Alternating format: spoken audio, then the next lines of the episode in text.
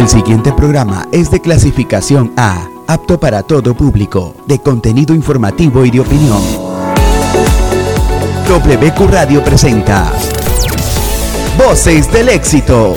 Somos los que hacemos que las cosas sucedan, los que llevamos una idea a la acción. Somos Voces del éxito.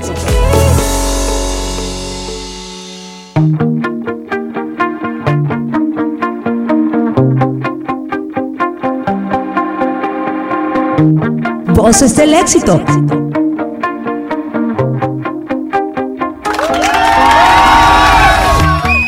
Muy del éxito en esta tarde no soleada, estamos con un clima tranquilo, tropical. Son las 12 del día, así que eh, gracias por conectarse con nosotros. Soy Alfredo Escobar. El día de hoy vamos a tocar varios temas. Recuerden que hoy es el espacio de actualidad legal. Vamos a tocar temas sobre el pago de, los de la decimocuarta remuneración y el pago de utilidades. Pero antes de eso quería comentarle algunas noticias eh, de interés que son bastante importantes, sobre todo ahora que estamos viviendo este, este virus que se ha vuelto ya eh, internacional, el coronavirus. Bueno, primero, eh, ya hay tres casos nuevos confirmados en, en, el Ecuador, ya con este suman 10, y son tres casos que han nacido del, primer, del caso principal de la señora que fue la primera contagiada en el Ecuador. Estas tres personas están dentro del círculo familiar de la señora, ya están siendo tratadas para tranquilidad de ellos mismos, son personas eh, que han sido ya, están dentro del cerco, este cerco epidemiológico que está manejando el Ministerio de Salud.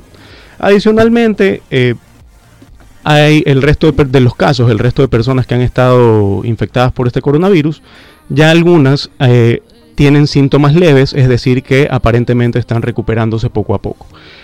También como noticia ya importante, porque hoy en la mañana estuve revisando eh, temas sobre los que encontramos en redes sociales positivos y de mejora o de ya cómo este virus va evolucionando a nivel internacional.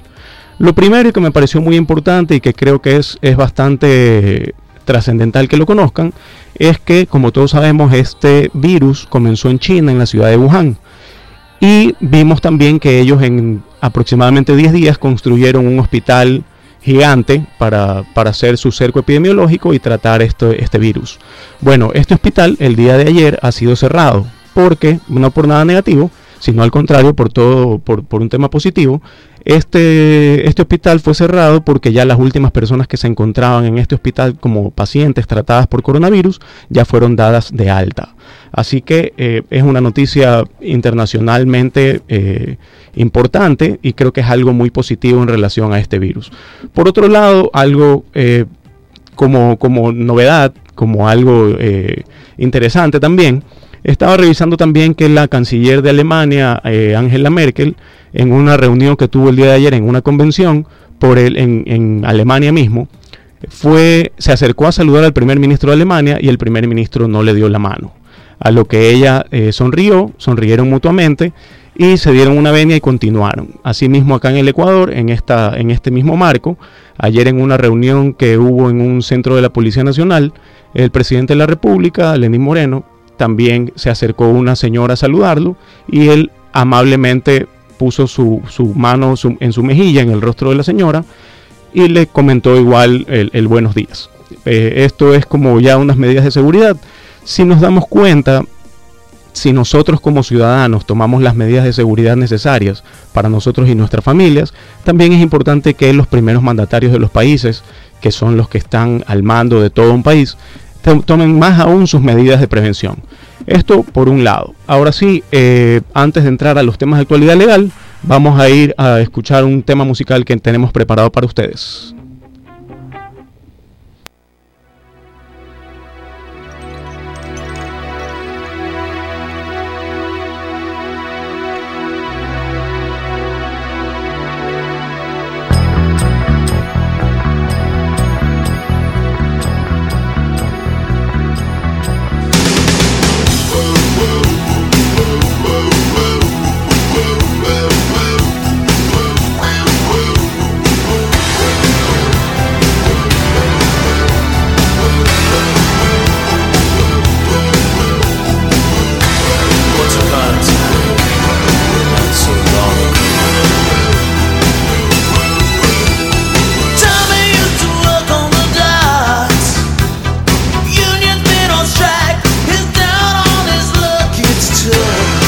Voces del éxito.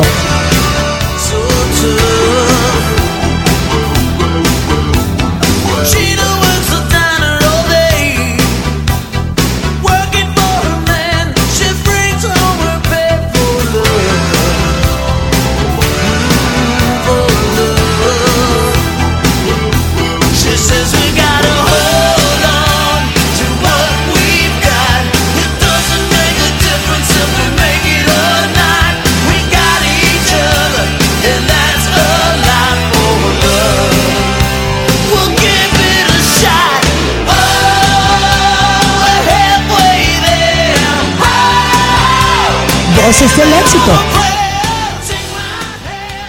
Bueno amigos, estamos de vuelta y quiero presentarles porque aquí en cabina ya nos está con nosotros y nos visita la guapísima Alexandra Mera. Bienvenida Alexandra, buenos días. Muy, pero muy, pero muy, pero muy buenos días mi querido público precioso. Un día más acá junto a ustedes con esa energía brillante, con ese calor de, Guayaquil, ¿cierto? El tráfico y nuestro querido abogado hoy con su actualidad legal. Tráfico y calor no es buena combinación. ¿ah? Así es. Pero, no está haciendo mucho calor. Sí, bueno, yo creo que uno se agita ese, eh, eh, entre todas las cosas, ¿no? El tráfico. En la que, en la que va el tráfico y sube rápido. Muy bien, mi querido abogado. Bueno, estamos, ya listos para el segmento de actualidad legal. Eh, bueno, hoy día te cuento, Alexandra, vamos a hablar sobre el pago de la decimocuarta remuneración y el pago de utilidades que son en este mes de marzo. Entonces la gente que está trabajando en relación de dependencia, pues preparen sus cuentas y preparen sus bolsillos para recibir esta remuneración. Qué maravilla, me encantaría decir presente, pero... A mí también, pero bueno, en todo caso, a veces es, mejor estar así manejando nuestro tiempo. bueno, eso sí, no lo cambio por nadie, ¿no? Pero bueno, entonces coméntenos para los que sí van a recibir y pues eh, que preparen las manos abiertas. Bueno, antes de entrar en el tema, quiero hacer de dos comentarios. El primero es que eh, si sabes que toda ley necesita un reglamento, ¿ya? No, no, es obligatorio que toda ley tenga un reglamento, pero sí es muy conveniente que ocurra, porque eh, toda ley cuando se crea hace referencia al reglamento. Por ejemplo, normalmente tú en las leyes no encuentras sanciones, sino que la ley te dice que la sanción estará en el reglamento, o te dice se sancionará conforme al reglamento. Y esta potestad reglamentaria la tiene el presidente de la República.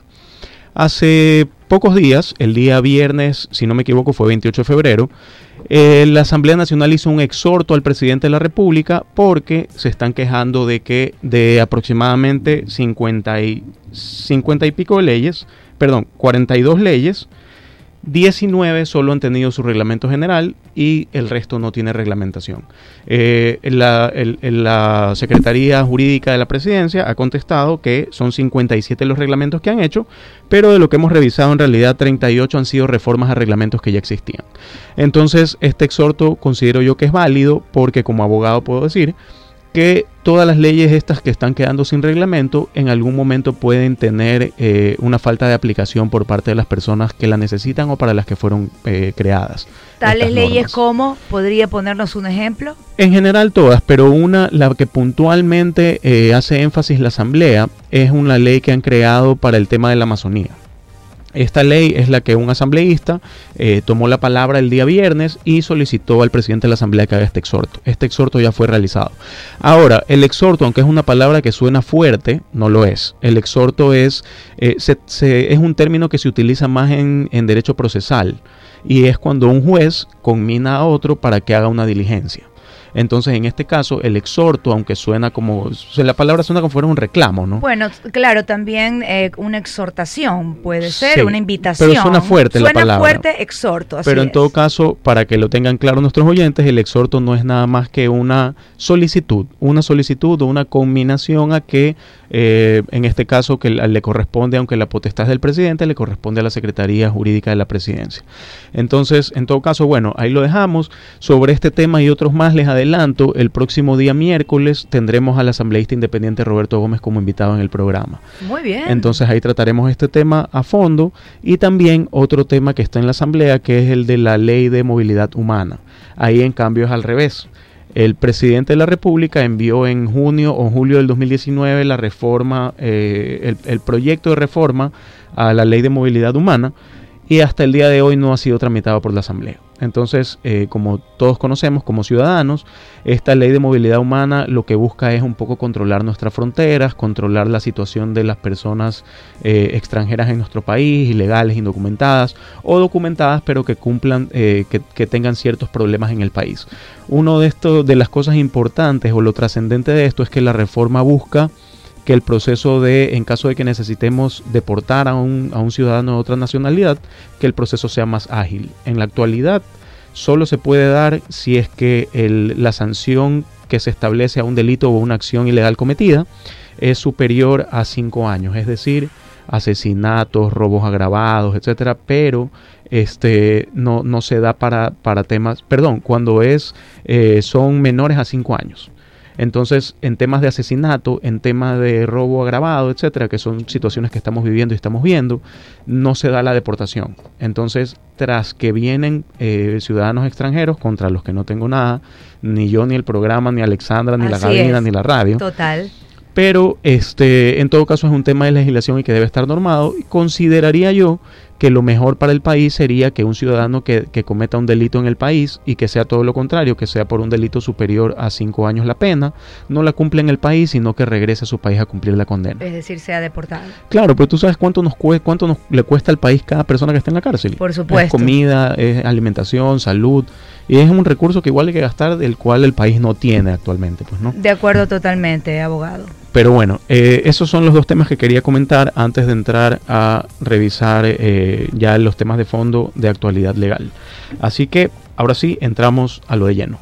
Muy Deme la bien. bienvenida, por favor. A ver, por favor, eh, mi querido, eso, estamos ahí, público. Ahora sí, usted prepárese. Déjeme decirle, y es algo muy personal, que parte de la felicidad de cada día de mi vida es que me siento una persona, una mujer millonaria. Millonaria en amigos y millonaria porque me encanta aprender como lo vamos a hacer el día de hoy. Así que si usted también quiere eh, sumar a su vida todos los días con conocimiento, con experiencia eh, de nuestros eh, panelistas o, el, el, grupo que conforma Voces del Éxito, entonces prepárese en este momento para la actualidad legal. Mi abogado, bienvenido. Oye, te hago un comentario, Ale. Ayer, ayer tuve la oportunidad, una cosa es escuchar los programas, escucharnos aquí conversando. Claro. Y otra cosa es escuchar los programas grabados después. El día de ayer estuve escuchando el primer programa del magazine del día lunes. ¿Y cómo nos escuchamos? Increíble, no tienes idea cómo me mataba de risa. Muy Fue bien, lo máximo me ese programa. Así que, amigos oyentes, los días lunes no se pierdan el magazine de la semana.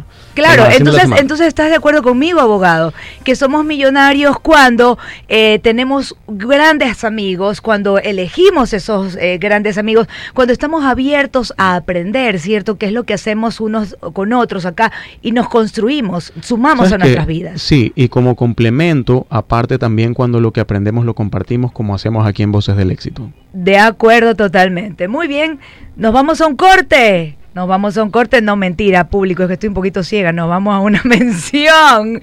Pero yo les quiero contar que ahora más familias tienen acceso a salud. Hoy son más de 927 mil beneficiados que reciben atención en medicina general, pediatría, ginecología, odontología y mucho más. Alcaldía de Guayaquil, soñamos en grande.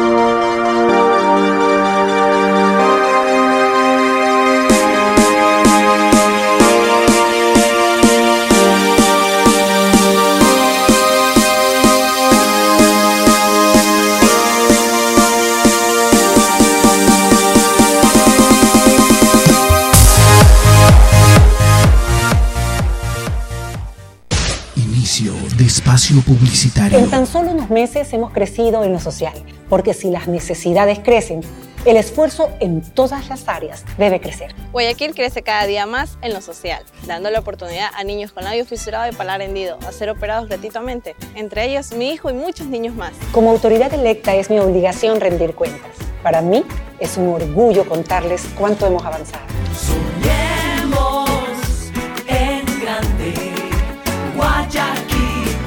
Alcaldía de Guayaquil. Fin de espacio publicitario.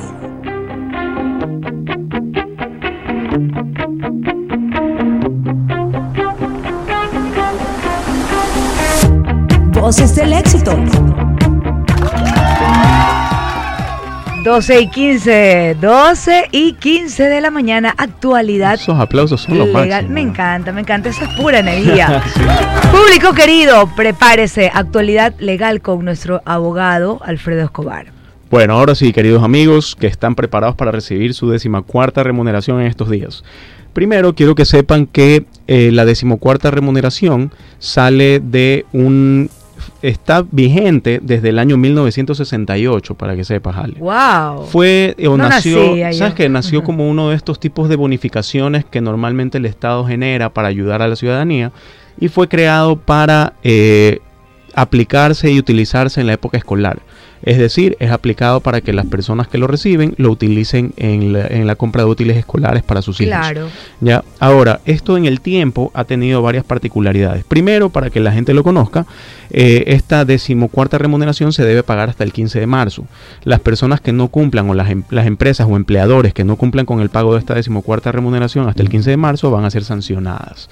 Y las sanciones van de 3 a 20 salarios básicos unificados, o sea, es bastante. Eh, ¿En serio? Sí, y ese, ese cambio se hizo en el año 2012, si no me equivoco, porque antes de eso era de 20 a 50 dólares. Imagínate, o sea, entre pagarlas y, y pagar es. la multa, Total. a veces pagabas la multa, te retrasabas un mes, entonces esto creo que fue algo positivo que se hizo, porque ya esta sanción más fuerte te obliga a que pagues, si no la multa va a ser más grande tal vez que el, el- la decimocuarta remuneración que debes pagar. De acuerdo, y no hay pretexto, no es que la, la empresa puede eh, eh, de- decir que no hay liquidez en ese momento, o sea, no hay pretexto. Mira, no hay pretexto. Poniéndonos con, en el lado de- del empleado es bueno y es positivo. Poniéndonos en el lado del empleador, dependiendo de la situación, imagínate que no estén en una buena en una buena situación o algo por el estilo. Qué complicación, ya, dependiendo sobre todo de la cantidad de empleados que tienes. Pero bueno, en todo caso, eh, esto es lo que, lo que tenemos y lo que hay que cumplir.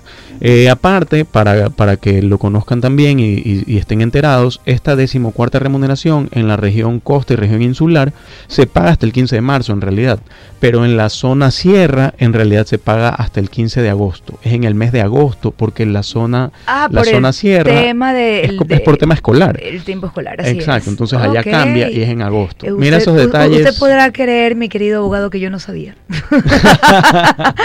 no sé, en realidad público. mucha gente no sabe porque Ah. es un tema, nosotros nos regimos en base a nuestra a nuestra situación costa, pues no. Claro, pero no, es decir, que en la sierra no, no reciben en este en momento. el este mes no, ellos lo reciben en agosto. Mi- eh, o sea, para aquellos que a, a lo- a los que a veces la gente debe, entonces el uno está en la sierra, el otro está en la costa, entonces el de la costa le dice a la sierra, Oye, bueno, pues págame está que ya pagando te pagaron el décimo. No, no, no funciona. claro, no funciona así. Créame que no, no, no lo sabía. Muy bien, Pues muy sí, bien. mira, es un dato interesante.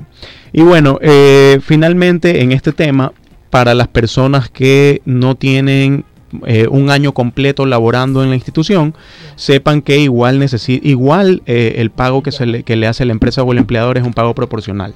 Es decir, eh, si han trabajado medio año, les pagan la mitad del décimo, o sea, la mitad de una remuneración básica. Y esto se cuenta, no se cuenta desde el primero de enero, sino que se cuenta a partir del primero de marzo. Del primero de marzo hasta el último día de febrero. Así se contabiliza en realidad. Usted me va a disculpar, mi querido este abogado, pero resulta que el jefe, ¿no?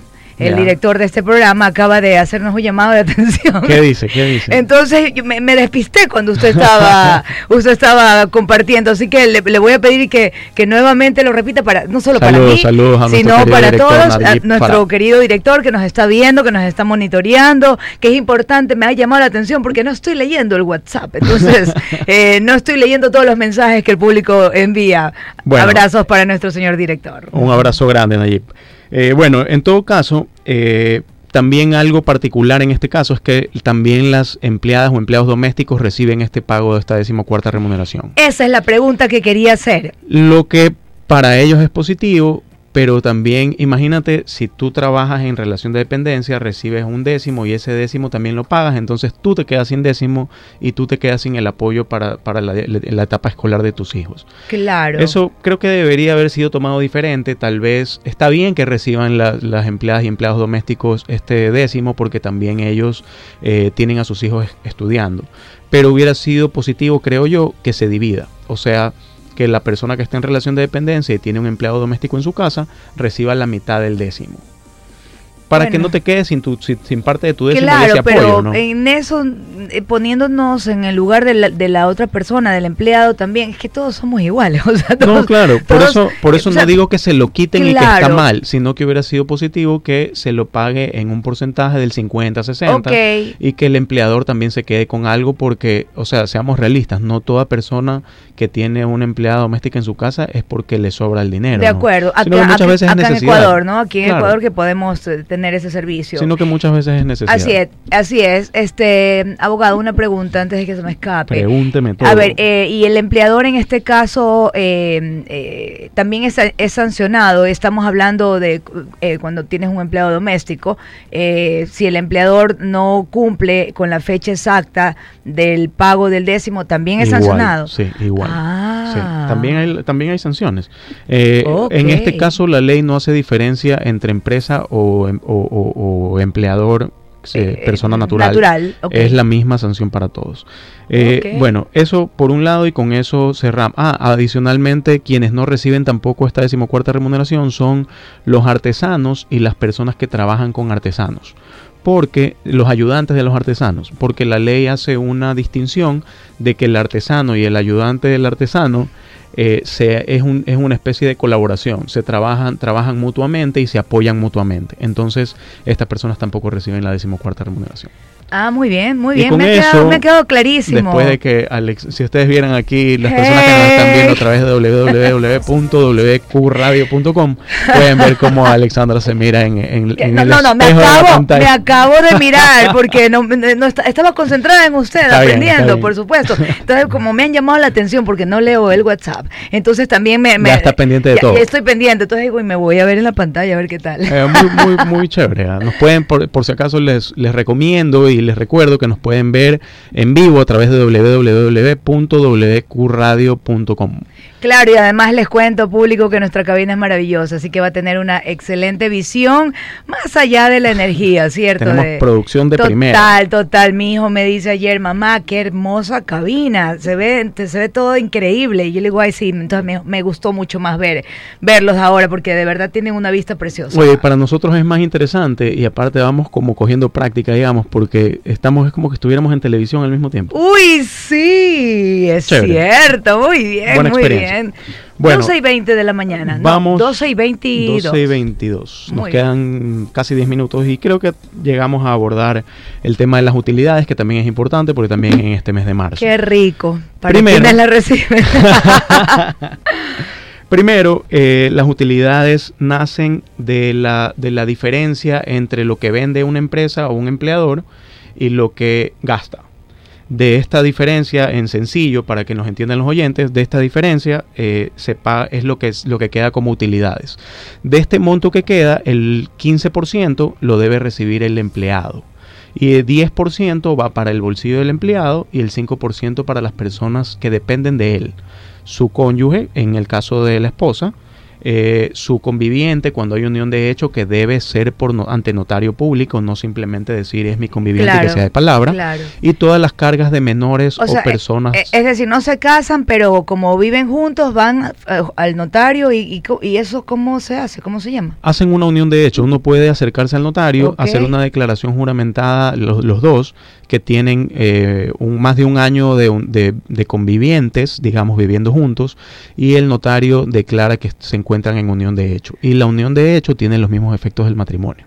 Ay, pero es lo mismo entonces. Porque mm, entran dentro del patrimonio familiar, eh, cualquier cosa que adquieran. Claro, entran de, derechos y obligaciones como estos, por ejemplo. Con esa unión de hecho, la esposa ya se hace también eh, beneficiaria de las utilidades. Ah, está muy bien no saberlo, está bien no saberlo. Muy bien, muy bien. Continuemos, abogado. Bueno, eh, la fecha tope para presentar los eh, para presentar los balances o las declaraciones es el 31 de marzo. Por lo tanto, la fecha tope para el, hacer el pago de las utilidades es el 15 de abril. Eh, en realidad, la gente piensa que es el 15 de abril la fecha tope para pagar, pero en realidad si uno presenta sus declaraciones de, balances y de impuesto a la renta, antes del 31 de marzo se cuentan 15 días, no es que tiene hasta el 15 de marzo. Es decir, si la presenta el 25 de marzo, tiene hasta el 10, sí, tiene hasta el 14 de abril. Más o menos así va la cosa. Son 15 días desde que uno presenta su declaración y su balance.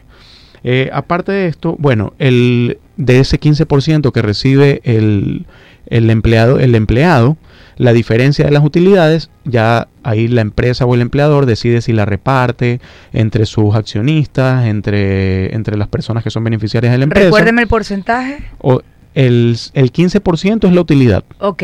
Y el restante es lo que la empresa tiene que ver si reinvierte en su, en su empresa o la persona natural si reinvierte en el negocio o si lo divide y lo reparte para las personas que deben recibir también utilidades como parte de la empresa, que no sean empleadores, por ejemplo, empleados, perdón. Por ejemplo, accionistas. Los accionistas son entre los accionistas son entre los que se reparten el resto de las utilidades de la compañía. Me ha quedado clarísimo. Una pregunta, y para el empleador natural, es decir, hablábamos hace un rato de quienes tienen eh, el, servicio doméstico, ¿no? Eh, hablando de utilidades, ¿qué nos puedes compartir, abogado? Hablando de utilidades, eh, viendo este tema de servicios domésticos y en el tema de, de eh, los artesanos que también comentábamos, artesanos y los ayudantes de artesanos, también están excluidos. Eh, ah, en el caso de domésticos están excluidos aquí por una sencilla razón. Si bien el hogar se maneja como una empresa, y la sociedad conyugal es una sociedad. De acuerdo. No tiene utilidad. Que no todo el mundo lo entiende, pero es una sociedad, partners, socios, o sea. Claro. Bueno, no tiene utilidad, es decir, no tiene, no tiene, no tiene ganancias. Entonces, no hay algo que repartir. Por ese sentido, las empleadas y empleados domésticos no están considerados dentro de, de repartir utilidades. Muy bien. Y de igual manera, los artesanos y los ayudantes de artesanos, porque, como comentaba hace un momento, son personas que trabajan en un espacio de colaboración.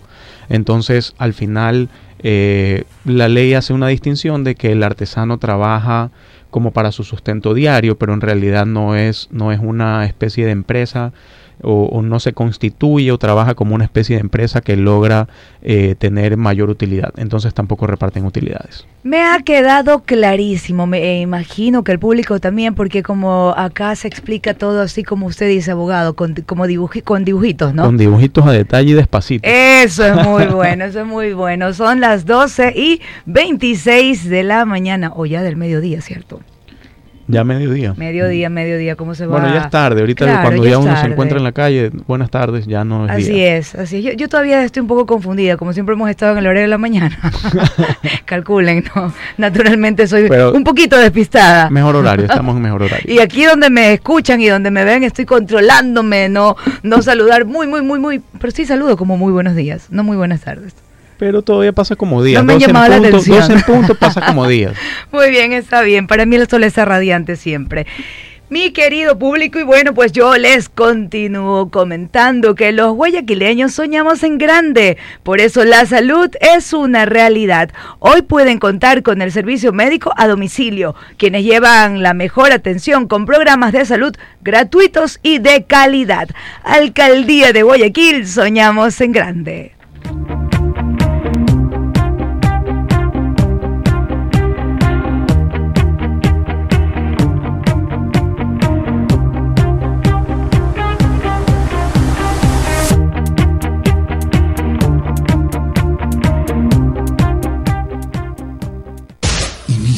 De espacio publicitario.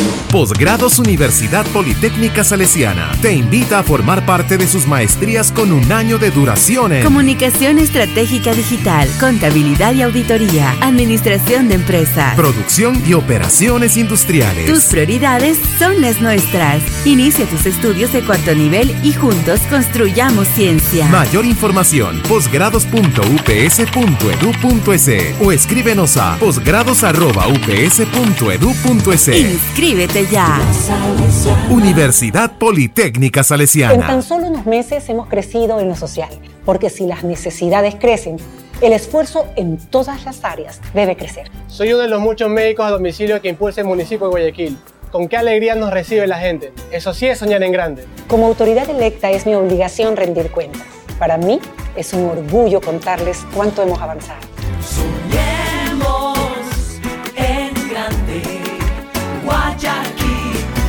Alcaldía de Guayaquil. Fin, fin de espacio publicitario. WQ Radio, como me gusta.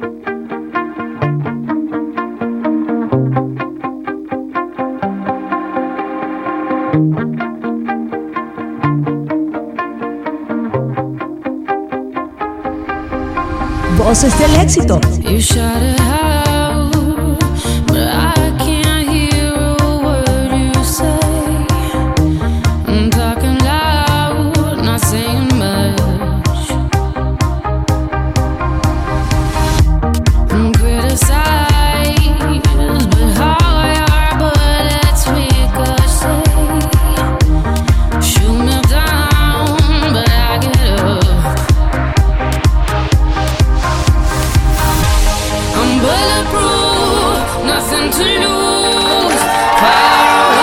cómo me hacen vibrar esos aplausos, la verdad. Y bueno, público, cuando son las 12 y 30 de, ¿qué decimos? De la mañana a la tarde, al mediodía. 12 y 30. 12 y 30, 12 y 30. Muy bien, culminamos entonces con, con nuestro segmento Actualidad Legal con el abogado Alfredo Escobar, pero usted se queda acá con nosotros. Claro que sí, yo la, yo la acompaño. Claro, porque Eh, tenemos otro invitado, ¿no? Sí. Bueno amigos, en todo caso, eso fue actualidad legal. Eh, quiero que sepan que pueden contactarme siempre por cualquier consulta a través de Escobar Consultores, que es la cuenta de Instagram, o a través de la misma cuenta de actualidad legal en Instagram. Síganos, pronto estaremos transmitiendo los programas en vivo. Igual a diario pueden revisar en la cuenta, publicamos por lo general las noticias que hemos transmitido durante el día. Y, bueno, eso es todo con actualidad legal hasta el día de hoy. Y el próximo miércoles tendremos al asambleísta Roberto Gómez, es asambleísta independiente, y tocaremos varios temas como con los que iniciamos hoy, que fue la ley de movilidad humana y eh, las reformas, esto, perdón, estos reglamentos que hacen falta para algunas leyes que ha eh, creado la Asamblea. Muy bien, a mí me ha quedado clarísimo, clarísimo, mi querido abogado. Ahora sí, culminado eh, nuestro segmento del día miércoles actualidad legal, entonces le vamos a dar la bienvenida.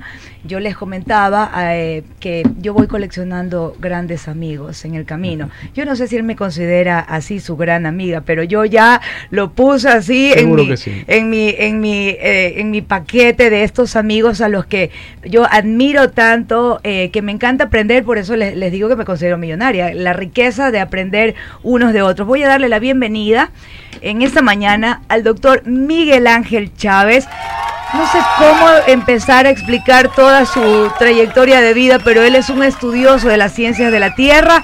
Eh, bueno, ya no es decano de la SPOL, mi querido eh, Miguel Ángel Chávez, nuestro querido doctor, continúa, claro que sí, y hoy vamos a tratar con él un tema muy especial dentro de tantos proyectos que nos viene a compartir y es en esta mañana pues que hablaremos sobre su proyecto de construcción de presas colinares para enfrentar el cambio climático. Él es un experto, estudioso, como le dije hace un rato, de las ciencias de la Tierra y pues creo que con él podemos abordar muchísimos temas. Así que vamos a nutrirnos en esta mañana, mi querido doctor Miguel Ángel Chávez. Bienvenido. Muy amable, gracias. Gracias, muy gentil. Muy bien, ya estamos acá. Iniciemos entonces. Coméntenos un poquito primero eh, sobre su expertise, ese amor, esa pasión que usted eh, tiene por, por la tierra, mi querido doctor. Bueno, yo soy un ingeniero geólogo, pero también soy ingeniero civil. Me gradué de ingeniero civil en Francia. Hice mis estudios de maestría y doctorales también en Francia. Y bueno, estoy, trabajo en la Politécnica, ya me jubilé en la Politécnica, pero la Politécnica me sigue teniendo la gentileza de convocarme, sigo colaborando como profesor honorario después de haberme jubilado. Eh, he trabajado toda la vida en ESPOL, eh, también he, sido profesor de posgrado, una serie de, instancias eh, académicas, tanto aquí en, en el Ecuador como en el extranjero.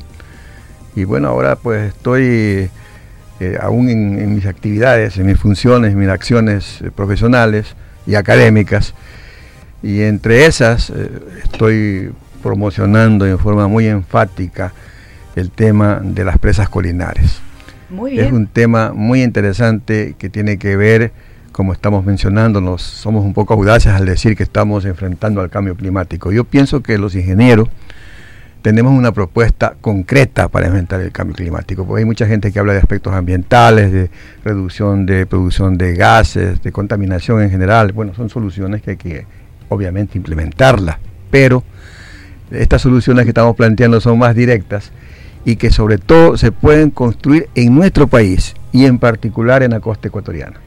Eh, le preguntaba hace un rato sobre su experiencia, porque más allá de los estudios, y yo creo que los seres humanos no debemos parar de estudiar, de actualizarnos siempre, ¿cierto? Porque eso es la riqueza, eh, pero cada experiencia que usted ha vivido, en, en todos estos años, el, el compartir eh, con mucha gente, eh, me imagino que tiene, eh, debe haber experimentado también casos complicados, ¿cierto? Así Esto es. es lo que le da todo ese plus para que hoy usted pueda presentarnos ese este gran proyecto. Sí, sí, tuve el gusto de ser la primera persona que planteó la construcción de los túneles en el Cerro del Carmen y Santana. Eso fue en el año, me acuerdo, 79. Y- pero en los años 87 hicimos los estudios y diseños de, de los túneles que ahora están construidos. Para O sea, que se construyan después de casi 20 años. Claro, hicimos, hicimos esos estudios y, y- y planteamos eso porque era, era una necesidad de ingeniería pues, muy urgente, ¿no? Acuérdense en cómo se hacía antes el, el flujo del tránsito. Oiga, yo quiero hacerle una pregunta antes de entrar en, en materia y a detalle de su propuesta. ¿Usted qué, cómo ve el, el tema medioambiental en el Ecuador? ¿O, o considera que a partir de la, de la constitución del 2008 a la actualidad, que bueno, en la constitución se incluyeron muchos temas ambientales, algo ha cambiado, hemos mejorado, qué hace falta por mejorar? ¿Cuál, qué, considera usted que debe, debe mejorar? Yo pienso lamentablemente que el, el medio ambiente en general se ha deteriorado. Hay muchas acciones que no han sido corregidas. La deforestación sigue en boga. Hay una serie de actividades que se han realizado, de obras que se han realizado, eh, que son totalmente negativas para el medio ambiente. Por ejemplo, una obra que yo siempre critico es el famoso trasvase del Daule al Vinces. Ese es un horror de afectación al medio ambiente. Una afectación directa al sistema de drenaje que evita la formación de pozas, de, de- de- de- de áreas inundadas que son favorables para, para disponer de agua, Claro. agua dulce. Y eso está bloqueado en este momento por esa obra, por ejemplo. Es una obra muy mal planificada, que obviamente fue patrocinada por el medio ambiente. Entonces, si hablamos de ese detalle, estoy planteando que realmente se han manejado las cosas bastante mal. Pero se puede hacer una propuesta. Claro, por supuesto, doctor. siempre, siempre se puede enmendar, siempre se puede resolver. Muchos problemas pueden ser, tener sus soluciones. Claro, y uh, nuevamente antes de entrar en el tema, eh, podemos eh, compartir un poquito algo que a mí me ha impresionado mucho, es eh, el trabajo que ustedes hicieron en Durán, eh, precisamente con el tema de la basura. Eh, el antes y el después es una locura, por- me fascina. Eh, ¿Cuántos metros cúbicos de basura habían? Tre- ¿36 metros cúbicos? Una cosa así. o sea, Ustedes- al día se depositan como 180 toneladas de basura. Entonces, todo eso acumulado estaba generando un problema grave al medio ambiente. Había sobre todo una contaminación del agua que se mezclaba con el agua. El Y agua el, agua con la basura, perdón, la basura y con el, el- el- el líquido lixiviado, que es un contaminante muy grave que se genera sí. en la basura, se mezclaba con el agua, con el agua que está fluyendo por todos lados y que se descarga al río Guayas, por supuesto. Qué locura, ¿no? Entonces todo eso había que corregir y bueno, se hicieron algunas soluciones que en este momento permiten decir que el relleno se está manejando normalmente. ¿no? Claro, en ese momento no, eh, eh, no, no tienen ya basura. ¿Cómo la procesan eh, esta, eh, esta basura? ¿Cuál es el, el final de la basura eh, dentro de este proyecto que ustedes plasmaron? Bueno, en, en- debería ser, debería ser el aprovechamiento de la basura. En primer lugar hay que hacer la separación de la basura, separar la basura orgánica de la inorgánica. Después de eso, de la inorgánica, hacer eh, reciclaje, si se puede hacer. ¿no? Pero, pero Y- ese tema de reciclaje es bastante complicado. Bastante ¿no? complicado y Sobre complejo. todo por, por falta de educación de todos. Pero- Yo hace poco conversaba con algunas personas y, por ejemplo, a la fecha nadie sabe cómo, cómo desechar las pilas. Así es. Nadie sabe cómo problema. desechar Claro. baterías, es, qué hacer con un celular que ya no usas, que ya no vale y lo vas a botar. Que son los más buen no hay contaminantes. dónde y no hay Los dónde desecharlo. contaminantes, y al final lo terminamos, o sea, porque ya no Así nos es. queda de otra, terminas poniéndolo en la misma funda de la basura A donde ver, va todo yo, lo yo no, un momentito porque aprendí algo, pero quiero saber si estoy en lo correcto o no. ¿Usted usted lo termina poniendo en la basura, abogado? Me acojo a la Llamado de atención, hay que ver los reglamentos. Pilas. Eh, eh, yo lo que hago es que, bueno, eh, todas las pilas y todo este tipo de cosas lo, lo reciclo, digamos, los guardo hasta que ya se hacen un montoncito y luego los entierro, los entierro. No, yo lo que hago es, todas las pilas las pongo en una funda transparente, que son varias, o sea, las reúno todas. Vamos a suponer unas 100 pilas. ¿Ya? Ya. Cuando están 100 pilas, en una funda transparente lo pongo ahí y le pongo en el depósito, donde en la caja donde deposito la basura. A ver qué hacen la- las personas que reciben eso, porque están separadas las pilas, se las ve a través de la funda transparente, que son pilas. Ahí Entonces va el mismo quisiera- camión y se va. al Ojalá. mismo lugar. No van a es hacer que, nada, es que no sabe que no hay. Eso es lo eh, que hago por el momento. en la ciudad y en general, porque no es un ataque contra la ciudad, sino en general en el Ecuador, no tenemos una cultura de reciclaje y creo que no hay empresas que se dedican a esto. Así o es. sea, a este detalle, ¿no? Porque me imagino que una empresa que se dedique a reciclar, por ejemplo, hay recicladoras, pero se encargan de separar papel que todavía se puede reciclar, plástico Sí, que se puede reciclar y separar de la basura común que va a los rellenos sanitarios. Pero esta, este tema de trámites de cómo desechar pilas, cómo desechar el aceite, Aceite, porque, sí. por ejemplo, eh, tengo una, una amiga, Evelyn Luna, a quien le mando saludos, que en algún momento me comentó que ella en su casa, cuando abre latas de atún y va a botar el aceite, tiene un tachito a un lado, un, como un galoncito, y ahí va depositando el aceite, el aceite quemado del sartén lo deposita ahí, pero al final, ¿qué haces con eso? O sea, puede que tú lo, lo, lo, lo separes bien en tu casa, pero al final, ¿qué haces con eso? ¿Hacia dónde va? ¿A quién se lo entregas? No hay a quién entregarle y saber que va a tener un buen fin. ¿Y qué es lo que se debería hacer, este doctor? Falta tener una organización, tener normas, tener reglamentos, tener eh, Abogado. especificaciones, tener una serie de cosas. Esos son Sí, los sería sería una gran contribución, ¿ah? eso es necesario absolutamente. En este momento el mundo ya no soporta más contaminación. Así Lo que está es. pasando ahorita es gravísimo. ¿no? Total. Es gravísimo. Total. Muy bien, entremos al tema, mi querido doctor. Muy bien, coméntenos entonces, y yo sé que usted es profesor de la SPOL, por favor, yo creo que debemos eh, tener muy puesto, muy bien puesto hoy nuestros oídos para aprender en esta mañana, imagínate. Oiga, para comenzar, yo le quiero, yo le quiero hacer una pregunta. Primero, para que, para que nuestros oyentes lo comprendan, ¿qué son las presas colinares? ¿ya?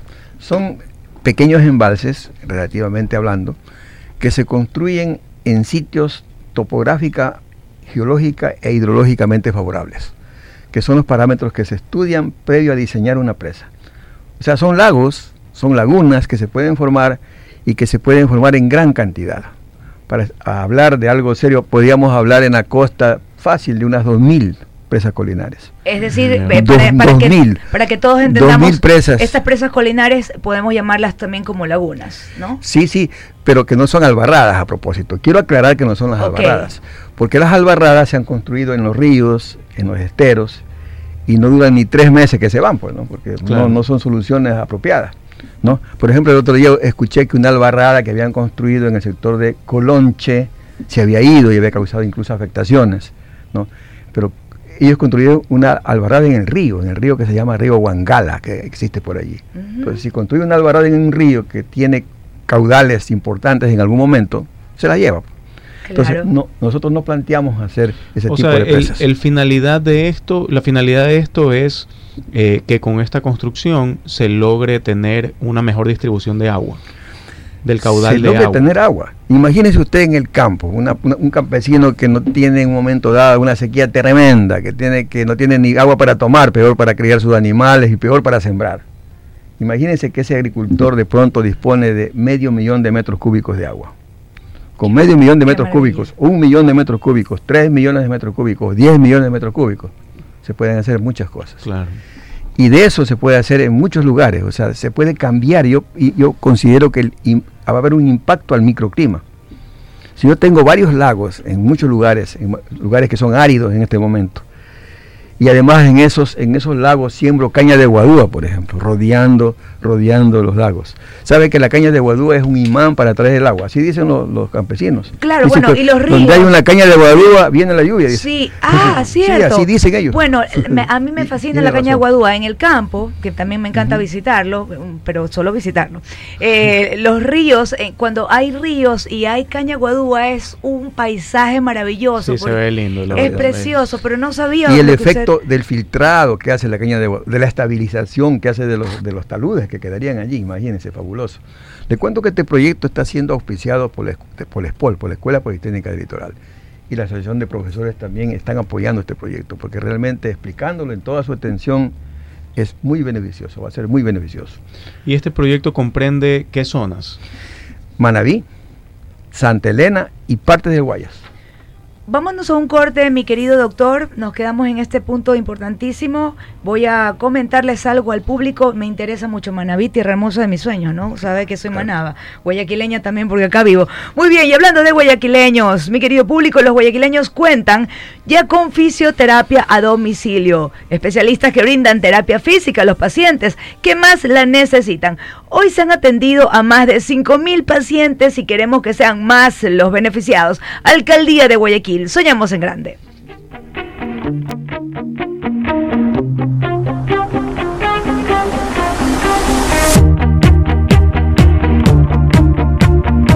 Voces del éxito.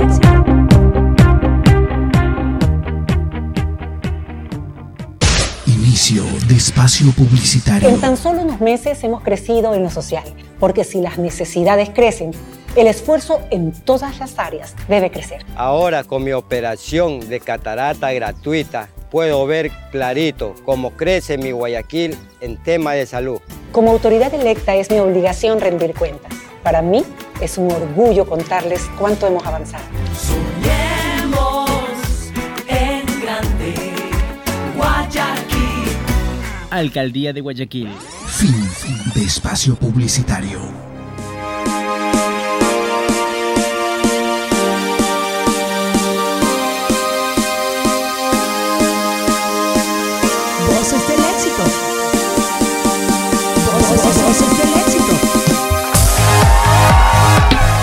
Excelente, 15 minutos para la una de la tarde, increíble. Y pues no está haciendo mucho solcito, ¿cierto, mi querido abogado Alfredo Escobar? No, la verdad no. Y a esta distancia en la que estamos sentiríamos algo de calor, pero no. Está No, no, la cabina está Sí. deliciosa. Bueno, muy bien. Continuamos eh, en esta tarde ya con el doctor Miguel Ángel Chávez, el actualmente profesor de la ESPOL. Eh, eh, se los admira mucho, definitivamente. Son seres que eh, viven, viven investigando, estudiando. Y claro, a mí me gusta estudiar e investigar, pero esos niveles, por favor.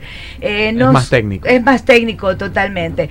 Eh, mi querido doctor Miguel Ángel Chávez, estamos compartiendo hoy con el público este gran proyecto apoyado por la SPOL, por la Politécnica, el proyecto de construcción de presas colinares para enfrentar el cambio climático. Hablábamos de que las presas colinares, eh, para hacernos entender un poquito, son similares a una laguna, ¿cierto? Sí, o sea, se forman lagunas una vez que uno construye la presa.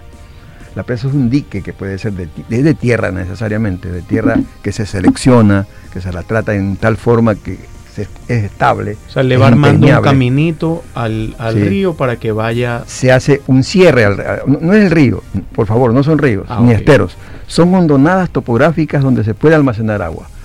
Un caso típico de esas presas son las dos presas que hay en la Politécnica. Yo mismo la diseñé y la, la dirigí su construcción. Hay dos presas en la Politécnica. ¿Usted cree que en esas presas hay un río? No, hay, No, un, claro. hay nada, no hay agua. Simplemente se llenan con las precipitaciones. En este momento las presas están completamente llenas. Claro, este con el invierno que con el tenemos. invierno que tenemos. que tenemos en- Entonces, ¿cuál es la idea que tenemos? Aprovechar el agua. O sea, a veces el agua está en exceso, como en este momento. ¿Y por qué no guardarla? Después viene la sequía. ¿Qué hacemos en la sequía? Excelente. ¿Cuál es la mayor demanda en el mundo en este momento? El agua. Claro. El agua va a ser más importante que el petróleo en corto plazo. Doctor, para tenerlo claro, ¿estas precipitaciones a las que se refiere, se refiere a la lluvia o aparte también a tipo de pozo?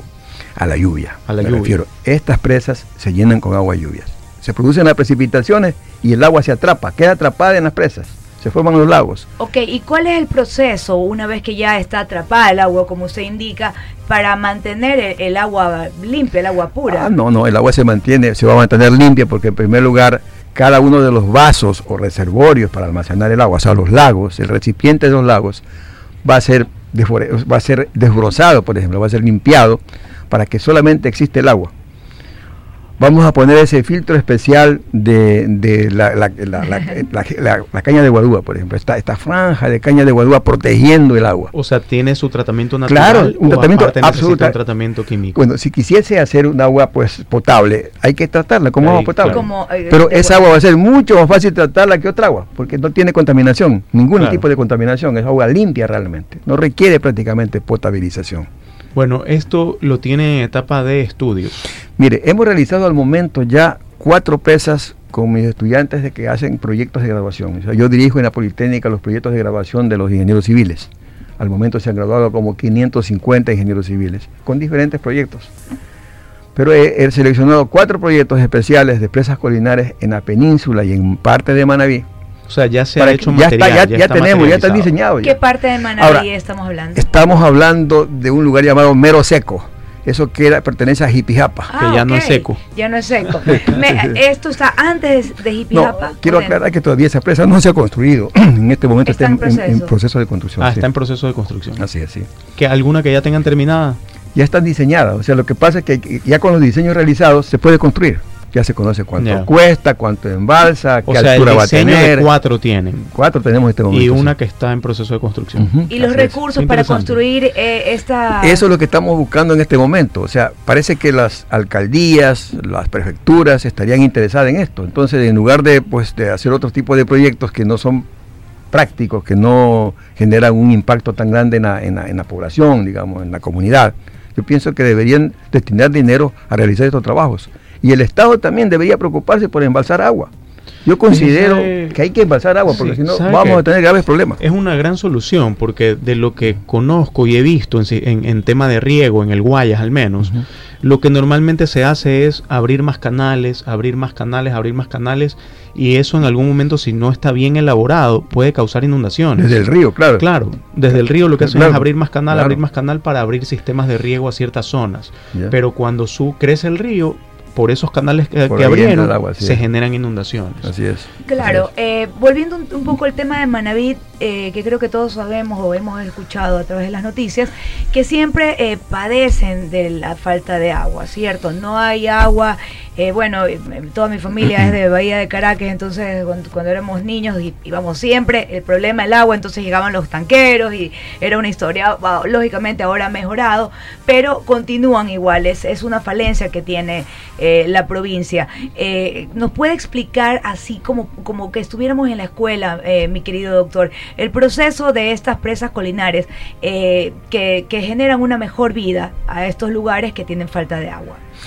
Consiste en primer lugar en identificar los sitios. Normalmente algunos sitios yo los he identificado mediante vuelos en helicóptero. También mediante fotografías aéreas, en algunos casos mediante fotografía Google, Google Earth. Doctor, cuando dice, disculpe que lo interrumpa, cuando dice identificarlos, ¿a qué se refiere? ¿Zonas donde llueve? ¿Zonas A donde hay el identificar los terreno para sitios, que existan sitios con la capacidad de, de embalsar. O sea, si yo tengo un sitio donde co- colocando un cierre o un dique, ese dique me permite embalsar, ese es el sitio. O sea, son sitios que tienen condiciones topográficas hondonadas, mejor dicho, son hondonadas topográficas donde uno colocando un freno para que el agua no se, no se escape, el agua se embalsa. Ya hace como En una olla, consiste. digamos. Exactamente. Y como es agua de lluvia, no, no necesariamente tiene que estar cerca de un río, de un lago. Nada, son aguas productos de las lluvias. Es como que yo tengo aquí, tuviera una gran cubierta y tengo un tubo y en ese tubo baja cualquier cantidad de agua, ¿se han dado cuenta? Eso Claro. hacen las cuencas de drenaje. Las cuencas Eh, son mira, el área donde llueve, se recoge el agua la y tengo se- clara. Es como sea, que en el, en el edificio de tu casa pongas un, un tanque Grande. gigante arriba y cada vez que llueve ya tienes agua. Así es. Y abres la llave de los departamentos y va corriendo el agua por ahí. Eso ocurre en la naturaleza. Claro que el proceso primero se satura, se infiltra, en fin. Claro. Y después el agua corre superficialmente. Claro. Esa agua es la que se atrapa. O sea, es una solución Ok, doctor, que yo, consideramos... sigo- yo a veces soy medio lenta, ¿no? No, Siempre digo lo mismo, pero es que cuando no tengo claro yo prefiero preguntar. No, debe ser a ver, así. ya, ok, ya listo. Entonces, estamos clarísimos. Estas presas, eh, usted busca el lugar idóneo donde pueda eh, elaborar, ¿cierto? Entonces, estas presas colinares recogen el agua de lluvia. Así es. Eh, el contorno estará hecho de caña guadúa, Es el contorno, pero en el lago. en el agua. Ya una vez que tengamos el agua, con el agua, ahí comenzamos Ahí a sembrar. se- se no se podía sembrar antes, ¿no es cierto? Ya, y, y la inquietud que aún tengo, que usted me dijo que esta agua no se va a dañar, que es un, es un agua pura, pero eh, según yo, el agua siempre tiene que intercambiar, no tiene que entrar, porque Eh, agua estancada. Quisiera, quisiera, quisiera mostrar el ejemplo de las presas de la Politécnica. Las han analizado. O sea, el agua han tomado muestras y todo. En este momento el Se agua está bien. perfectamente limpia. O sea, quiere es que sabes decir. que no vas a tener contaminación porque o sea no, no es como yo creo que incluso un río tiene más contaminación Así es, por, por, lo que por todo lo que supuesto, baja de las Por cuencas altas. supuesto, por supuesto, por supuesto. decir, muy bien, muy eh, bien conceptuado. Así es. abogado, usted ya también ingeniero. abogado, abogado. Se mandó un gran concepto. Y eso es lo que es. O sea, eso es lo que pasa. Los ríos son realmente, tienen gran contaminación, lamentablemente. Claro. Pero acá no. Acá no. Aquí estamos recogiendo de áreas que están ahí en forma natural. El agua llueve y a través de, de- de recogerse en esas áreas se va a parar y se recoge el agua, se Y la almacena el agua. caña la filtra la caña Óigame, esto es una maravilla, doctor. Sí, yo lo voy a sí. gestionar con usted. ¿ah? Yo Sí, estamos, estamos, estamos haciendo la propuesta. Yo creo que Por favor. yo en la presentación que hice. Que en- nadie en- se me en- venga a meter en el hice, camino, ¿ah? hice- hice una presentación el en, en- en PowerPoint, obviamente, sobre el proyecto este hace, hace dos semanas. A la gente le encantó porque mostré ejemplos de cómo funcionaba. Incluso ya existen presas colinares que los campesinos, en forma, pues sin tener conocimiento técnico, lo han hecho. Esas presas pueden ser mejoradas 10 veces ¿no? en su volumen, en sus características y funcionar mucho mejor. Tener un, un volumen mayor de agua para poder regar más terreno, para poder criar animales, incluso para poder tomar cuando no hay agua. Wow, óigame, a ver, tomar, sí vio eso, o sea, vamos a, a ver, Tomar, ya, le- tomar. tomar el, el agua. Ah, el agua. El agua. claro, pero a ver, para poder tomar esa agua lluvia, eh, que va a estar ahí guardada por X tiempo, eh, eh, vamos, a, hablemos nuevamente, ah, y no habrá contaminación. No, porque esa agua siempre va a ser utilizada. O sea, la idea es que el agua que se genera, que se almacena, se utilice. se vaya distribuyendo Claro, Se pues. Se utiliza para riego, por ejemplo. Porque va a ser para para frutas, para frutas, frutas eh, eh, o, o Claro, productos de ciclo por corto, por ejemplo, maíz, cosas así que se siembran, soya, lo que se quiera sembrar. Entonces, se utiliza el agua. Muy bien, y se recoge nuevamente con ¿Y cuándo, claro. cuándo se utiliza el agua? Cuando no hay lluvia. Sería el colmo que en este momento se saque agua de la presa. En este Claro. momento que llueve, no, pues la lluvia ya provee la humedad necesaria. Mira, con que Pero tengas, en julio, agosto, septiembre, ahí, en esa época. zonas de producción de, ¿Eh? de ciclo corto, en abril, abril, mayo paran las lluvias. Claro. Con que tengas agua en junio, julio, agosto. Excelente. Y tienes cosecha septiembre, octubre, noviembre, diciembre. se mejora la condición económica de los agricultores, pueden quedarse en sus lugares, pueden Qué criar animales y todo. O sea, esa es la idea. maravilla. Queremos favorecer a grupos de campesinos, a gente que vive en Doctor, diferentes lugares me- me abandonados. acaba- Me acaba, de hacer acuerdo Algo. La señora que trabaja en mi casa, la señora Marta, a quien eh, respeto mucho, una mujer muy, muy emprendedora, ella siembra eh, maní. Me- ella me contó que tiene unas tierras en, en Pedro Cargo y siembra maní. Entonces, como siempre me cuenta, me dice, no, es que ahora estamos haciendo unos pozos, señorita, me dice. Eh, porque con estos pozos necesitamos recoger agua de lluvia para eh, eh, Mira, poder... Es lo mismo, pero lo está haciendo a pequeña escala, ¿verdad? doctor? Claro, una escala mucho más pequeña, mucho más Pero pequeña que lo que se coloca acá. Acá en cambio tenemos, hablamos de 300 mil metros cúbicos, medio millón de metros cúbicos, un millón de metros y cúbicos. obviamente Es otra cosa, otra cosa. muchas más eh, fincas, haciendas o Claro, familias. claro, claro. Estoy O fascinada sea, mire, con hay, el tema. hay sectores donde se puede construir cinco o seis presas colinares, en sectores así, cinco o seis, un solo sector. Doctor, de la, de, las, de la presentación de PowerPoint que tiene, comprométase con pasarnos una imagen más o menos de un gráfico para publicarla en nuestras redes sociales. Por Me ha encantado, encantado. por Le voy a, lo voy a preparar y lo voy a enviar, sí. Eh, eh, sí, no, o sea, yo, yo no sé, pero a mí me fascina cuando... est- no, yo creo que he sido buena alumna siempre, ¿ah? porque a mí me encanta estar aquí sentadita y que me expliquen, Sí. pero así como con dibujitos. Y entiendo, eso eso es realmente maravilloso. Háganos el favor de llegar esas, hacernos llegar esas imágenes Con mucho Sí, gusto. para poder para compartirlas, porque yo creo sí. que ahora mismo que estamos compartiéndole al público, creo que pueden haber muchos beneficiados. Eh, ¿Se pueden conectar con usted, mi querido Sí, doctor? al SPOL, me pueden llamar al SPOL. Muy bien, doctor. Miguel Ángel Chávez. En SPOL, en la Facultad de Ingeniería en Ciencias de la Tierra del SPOL. Me llaman y yo estoy localizable y me pueden visitar Si hay Perfecto. personas privadas, dueños de haciendas, lo que quieran. Para nosotros no hay ningún inconveniente. El asunto es procu- procu- procurar el desarrollo de todos. Así es. Y- Si hay personas que tienen haciendas y que quieren hacer eso, porque nos visiten, encantados los apoyamos. La idea es que exista